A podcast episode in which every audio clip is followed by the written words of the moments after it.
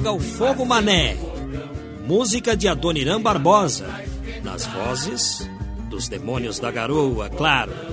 Estamos trazendo uma gravação extraída dos nossos arquivos. Há 10 anos, nós entrevistamos Valdemar Cilione, o rei da radionovela.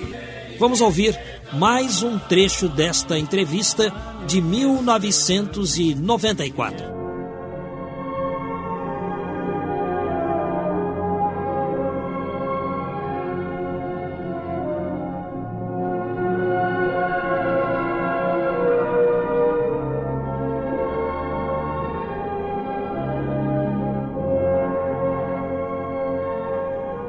Estamos de volta com o São Paulo de todos os tempos, aqui pelos 700 kHz da 9 Adorado AM, uma rádio que tem memória, entrevistando hoje o Valdemar Cilione. Valdemar, estamos ouvindo aí de fundo musical o tema do filme E o Vento Levou.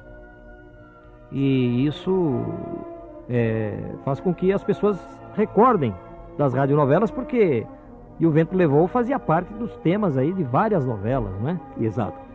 É, é, o que nós fizemos é o seguinte: para a radionovela na Rádio São Paulo, nós tínhamos como base, como apresentação, como ponto marcante da apresentação, o prelúdio da Traviata de, de Verdi.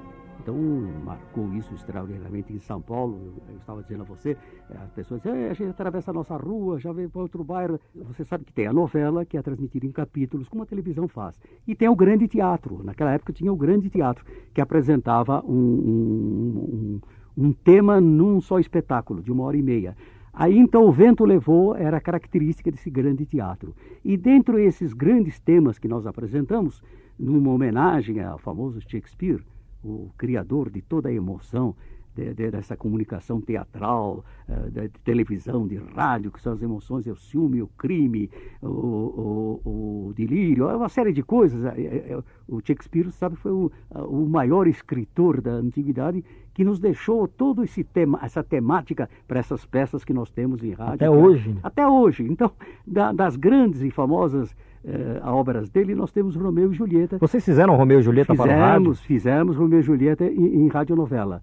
E nós temos aí, poderíamos apresentar para o é. um trecho. Eu não trabalhei nessa peça, mas bons, eh, bons uh, intérpretes fizeram o, o, famoso Romeu e Julieta, em radionovela. Que, que interessante, hein, Valdemar Celani? Você trouxe nesse seu acervo aqui, para o São Paulo de todos os tempos, a gravação de um trecho de Romeu e Julieta? É, um trecho de Romeu e Julieta. Ah, então vamos ouvir.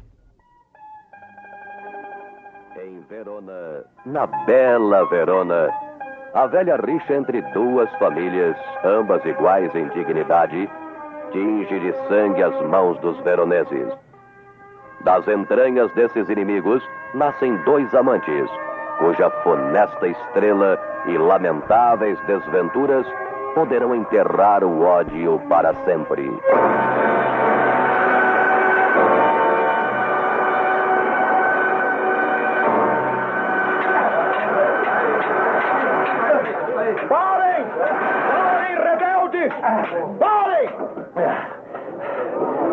Desembainhei minha espada, senhor, porque fui provocado. Príncipe de Verona, eu tentei apaziguar, mas Tebaldo da casa dos Capuleto insiste em derramar sangue. Isso mesmo, Deivólio.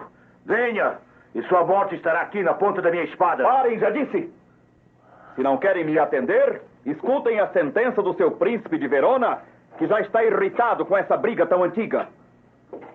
Por causa dos Montecchio e dos Capuleto, já não há tranquilidade em nossas ruas. Verona precisa recuperar a sua paz. De hoje em diante, a pena será pesada para todos os conflitos entre as duas famílias.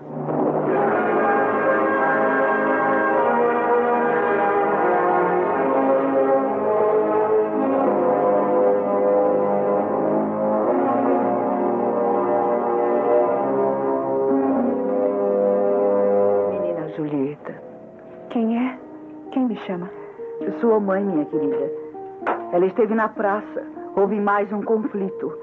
Seu primo Tebaldo, como sempre, com uma espada na mão. Ah, isso é triste. É uma guerra que nunca termina. Por que minha mãe me chama? Não sei. Quer lhe falar. Está bem.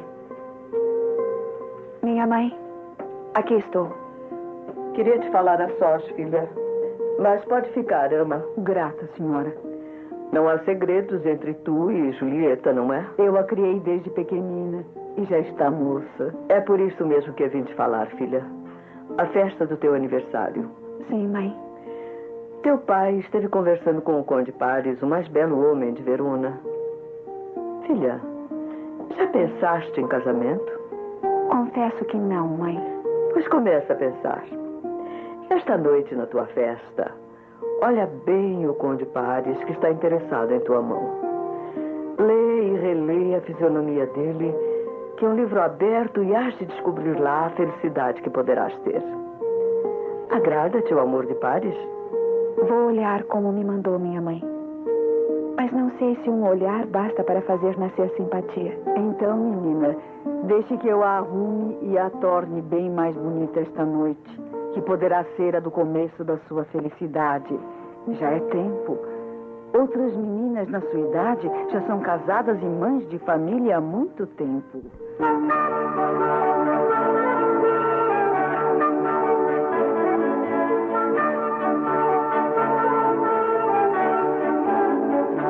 Eu vi a lista, Romeu. Estava com o criado dos Capuletos. Ele não sabia ler e me pediu que a lesse para ele. É a festa de aniversário da filha do senhor Capuleto.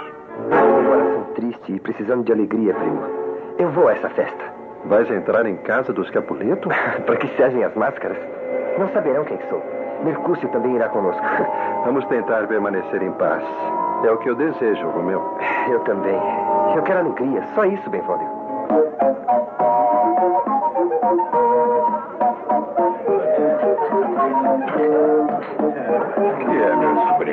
Sobrinho? Por que essa zanga, Tebaldo? Veja, meu tio. Aquele Montecchio se atreveu a vir a esta casa mascarado. Fique sabendo que, pela minha honra e dignidade da minha raça, eu vou derrubá-lo morto aqui no meio da festa. Calma, meu sobrinho. Nada de arruaças. Não viu o príncipe na praça esta tarde? Quem é ele? É Romeu. Sossega, meu sobrinho, e deixa-o sossegado também. Ele se porta como um fidalgo bem educado. E para falar a verdade, Verona pode até gabar-se de ter nele um rapaz virtuoso e de exemplar comportamento. Aqui em minha casa não posso afrontá-lo. Portanto, paciência. Não faças caso dele, porque é isso que eu quero. Mas isto é uma vergonha, meu tio. Deixa disso, Tebaldo.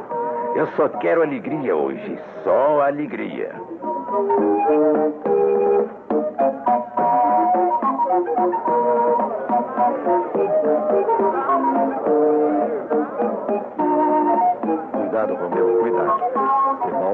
Percebeu quem tu és. O que foi? Olha, Benvolio.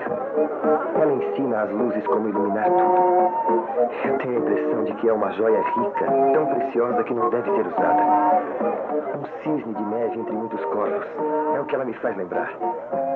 Vou ver onde vai se sentar depois da dança. Quem me dera ter a felicidade de tocar a sua mão. Nunca vi tanta beleza assim. Calma, Romeu, calma. Até parece que estás com febre. Febre, sim. Uma febre que só vai ceder se puder falar com ela. E vou fazer isso dentro de poucos minutos, Benvolio.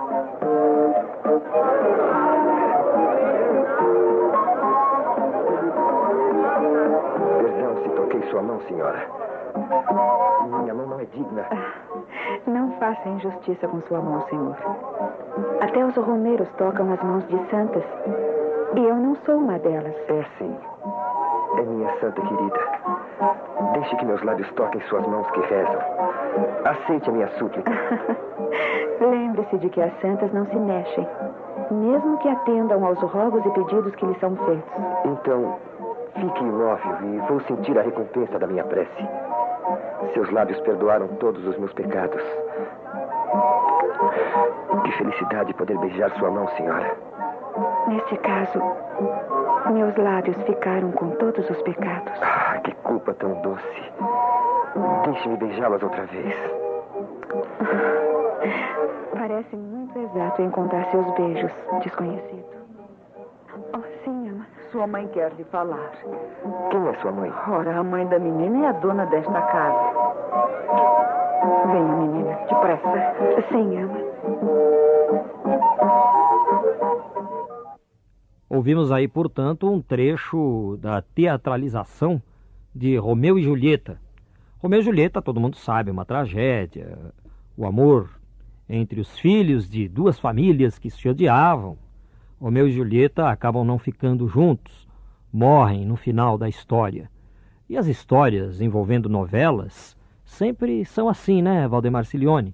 Um final triste, uma tragédia, mas isso caracterizou o sucesso da radionovela e da própria telenovela, porque a telenovela também tem essa característica, né?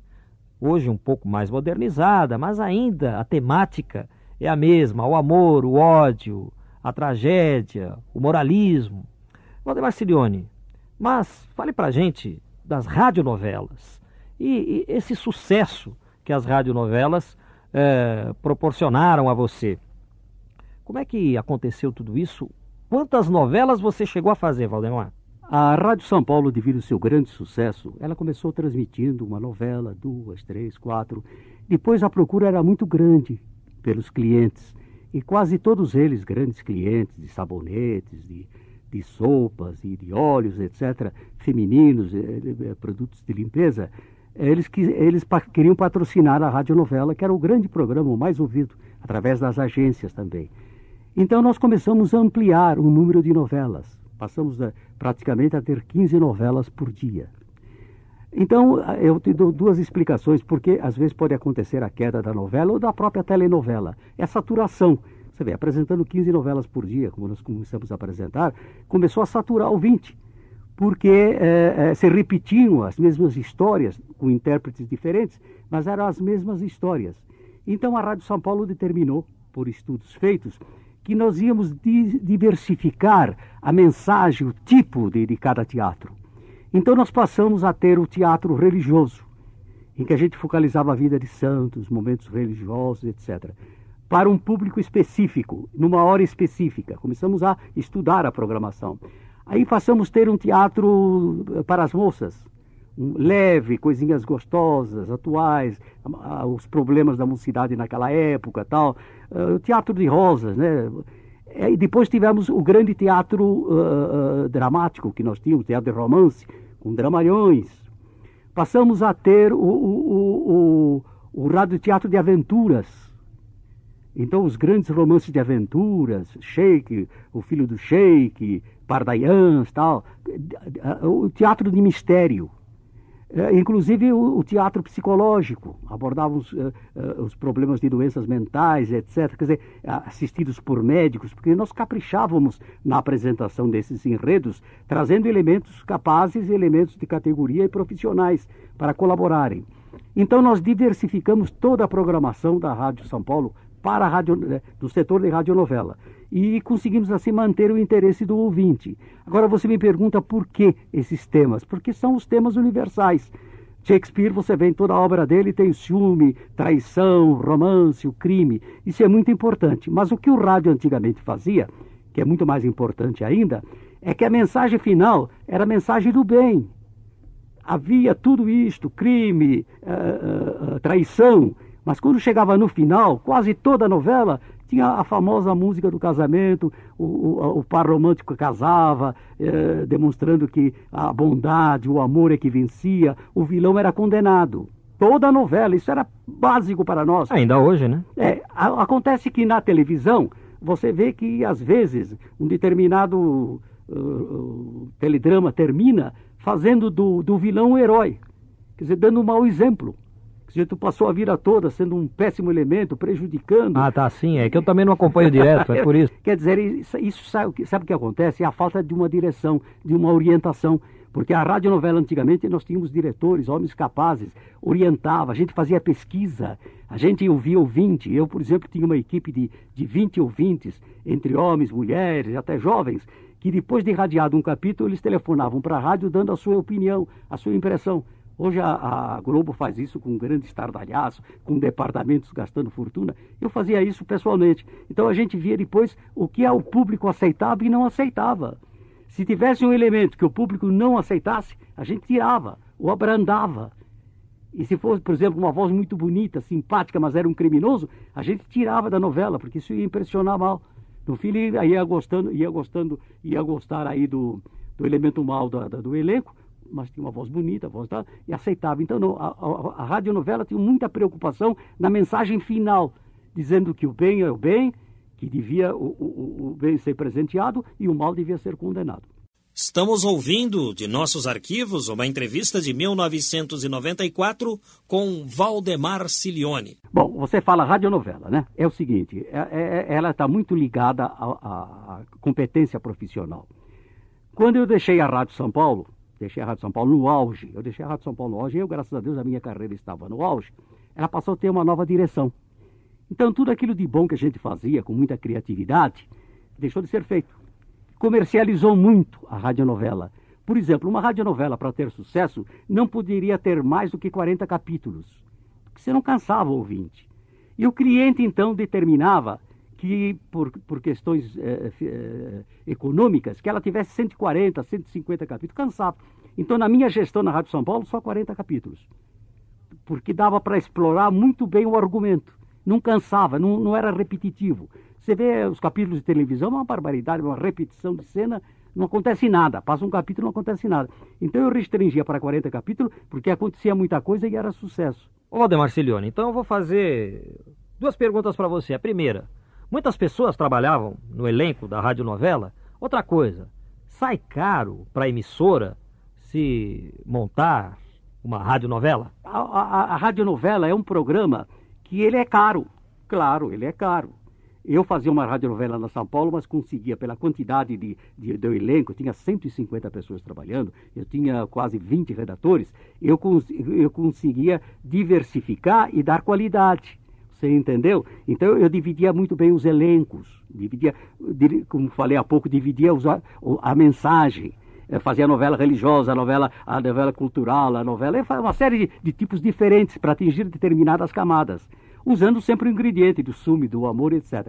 E uma coisa muito interessante, que quando eu lançava uma novela na Rádio São Paulo, eu disse para você, uh, eu fazia teasers, que eram, eram realizações que provo provocavam a curiosidade do ouvinte. Hoje a Globo está fazendo isso. Está lançando uma novela, está fazendo no jornal uma série de inserções com caricaturas, chamando a atenção da novela. Eu fazia isso na Rádio São Paulo. Cada novela que eu lançava, eu, eu criava um motivo de lançar.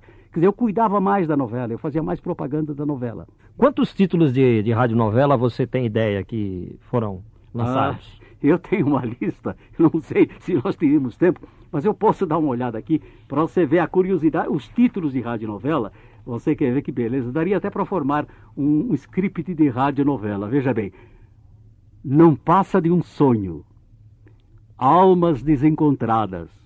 Escrava do silêncio almas em conflito, julguem esta mulher. Alegria, renúncia, o primeiro amor. Eu te odeio, meu amor. Homem sem Deus. Essa foi um sucesso, viu? De Cardoso Silva. O primeiro amor. É, essa é o primeiro amor de Oduvaldo Viana, é aquela mesma que passou na televisão? Exatamente. Tá?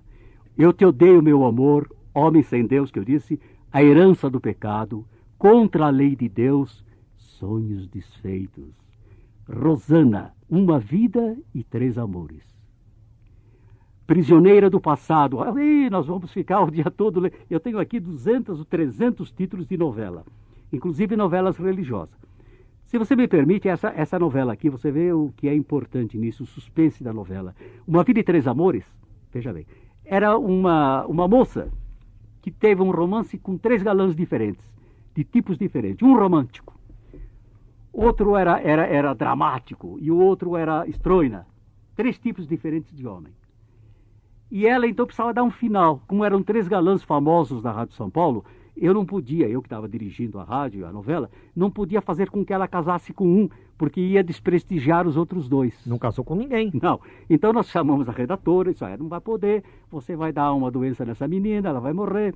Antes de, Antes de morrer, ela vai falar com todos, ela vai dizer, olha, se eu, se eu vivesse, se eu pudesse viver, eu casava com você, para não, não magoar os galãs, tá certo? Você sabe que foi um sucesso extraordinário, porque os ouvintes se dividiram em três setores.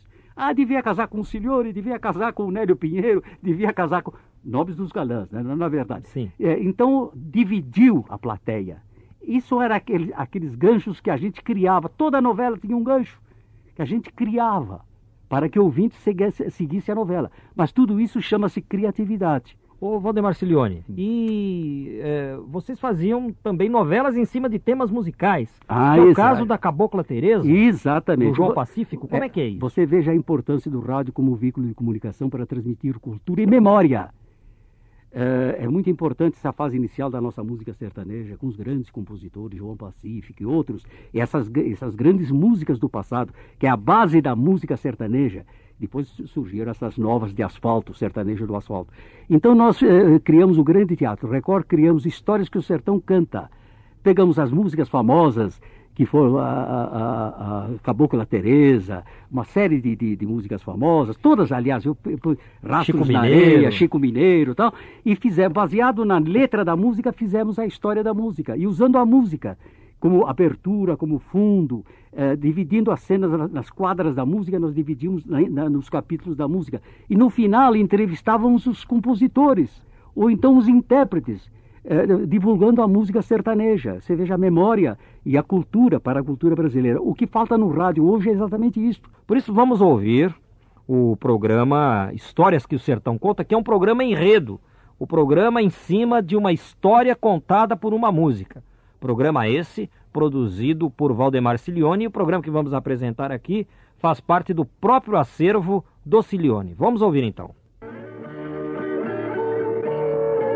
A história de hoje foi escrita baseada nesta canção sertaneja de muito sucesso no Brasil inteiro.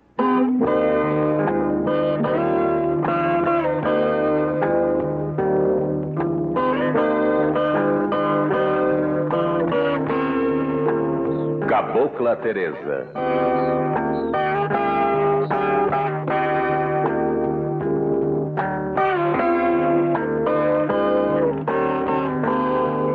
Clássica canção sertaneja, obra imortal de Raul Torres e João Pacífico, versada e cantada desde 1935, com mais de 100 gravações diferentes.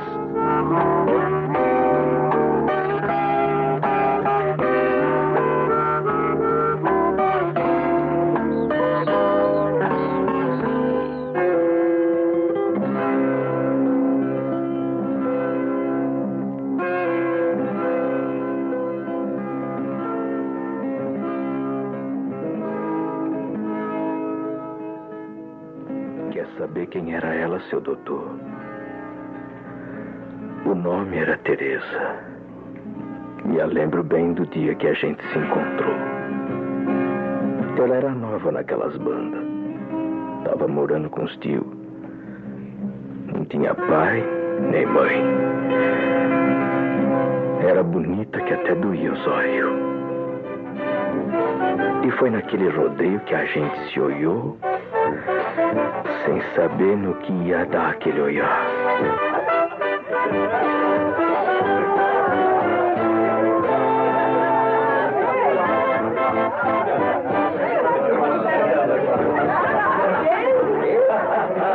Tá bonito, não tá, João? Tem cada coisa linda aí na feira. Olha as coisas que estão vendendo. Aquele chapelão de couro eu até queria comprar, mas não paga a pena. Muito dinheiro e a gente nem sabe se a colheita vai ser boa esse ano. Mas se eu ganhar o prêmio do rodeio, você compra, João. Sou teu irmão mais velho, uai. E todo presente. Ah, e se eu ganhar? Ah, muito bom. Eu fico contente e moro da sua felicidade, Ara. Não foi sempre assim com a gente? É, foi sempre assim, Chico. Desde que a gente era bem pequenininho, desse tamanico assim. Depois o pai morreu, a mãe também. A gente ficou sozinho lá no rancho, dando duro pra aguentar a vida sem os dois. É, não é fácil não, João. Não é não. Mas a gente precisa mesmo é aguentar tudo que bom Deus manda. Tendo nosso chão, nosso rancho, a nossa terra, a gente planta espera a bondade de Deus, mandando chuva e sol na hora certa. E tá tudo bom. Pra que ficar querendo mais do que se precisa? Ah, hoje eu, hoje eu preciso ver umas reis para amor de aumentar um pouco o gado. O dinheiro tá aqui, ó, ó, no Borná. Bem amarradinho. Segura bem na hora do rodeio pra não perder, Chico. Você pode cair do lombo do cavalo e o dinheiro ficar na poeira. Vai, vai brincando, vai. Depois fica com cara de besta quando eu ganhar o prêmio. Vamos lá, irmão. Daqui a pouco os peões já estão tudo pronto pra saída. E eu não quero perder isso, hein? Vamos lá, vamos lá, vamos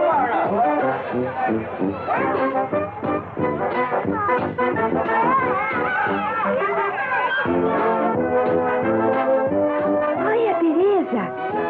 Fita bonita pra morte pôr no cabelo. Você tem dinheiro pra gastar? É natural que tem, Lara.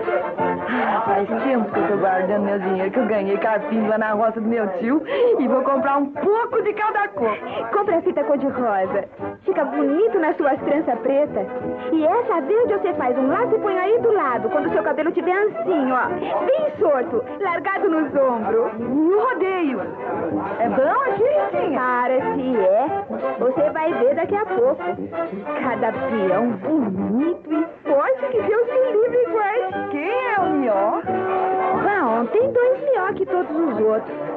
Os irmãos Chico e João. Dá gosto ver eles montar.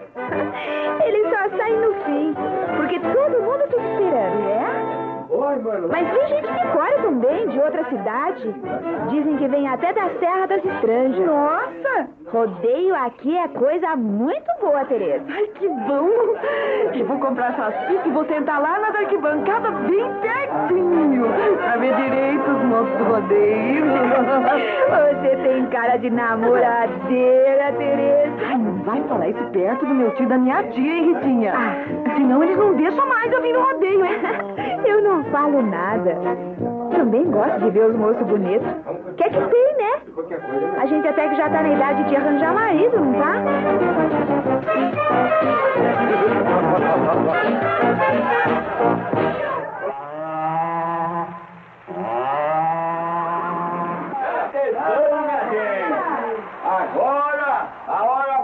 importante do nosso concurso de peão. Os dois peão mais queridos das redondezas. Chico e João.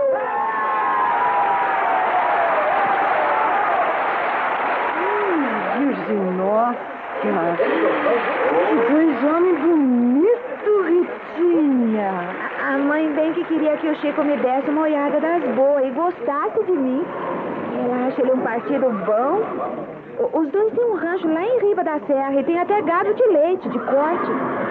Chico é o mais velho. Aquele que tá lá no cavalo preto, tá vendo? Claro! E, o outro, hein?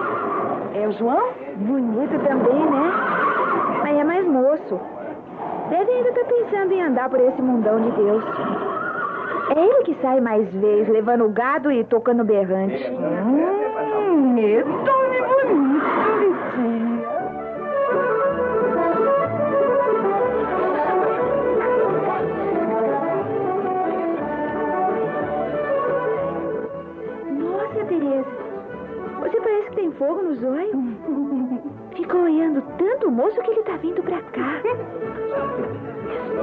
Noite. Noite, João.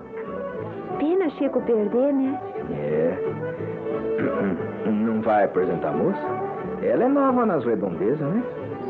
É. O nome dela é Tereza. Noite, João. Você foi o herói da festa, né? Obrigado. Não ganhei outro prêmio, mas vi você olhar pra mim. Vamos dançar, Teresa?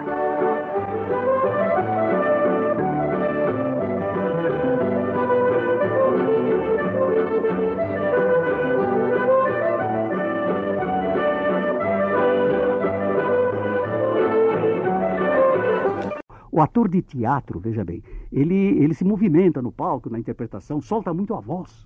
Rádio é tudo diferente.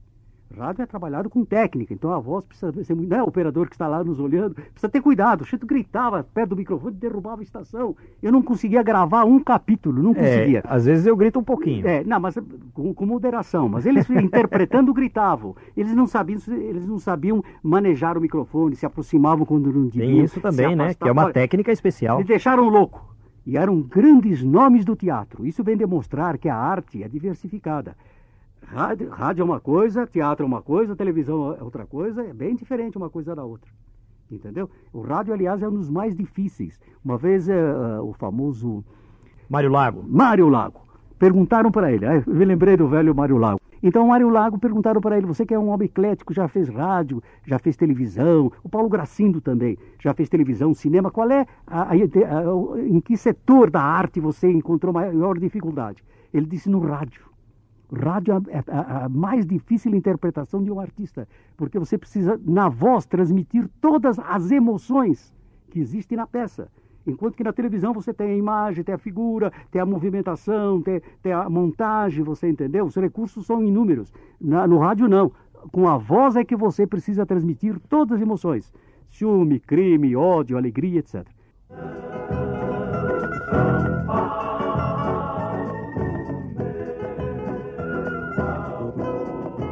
Muito obrigado por sua participação aqui no São Paulo de Todos os Tempos, por sua visita aqui na Eldorado, pela aula de rádio que você deu para nós.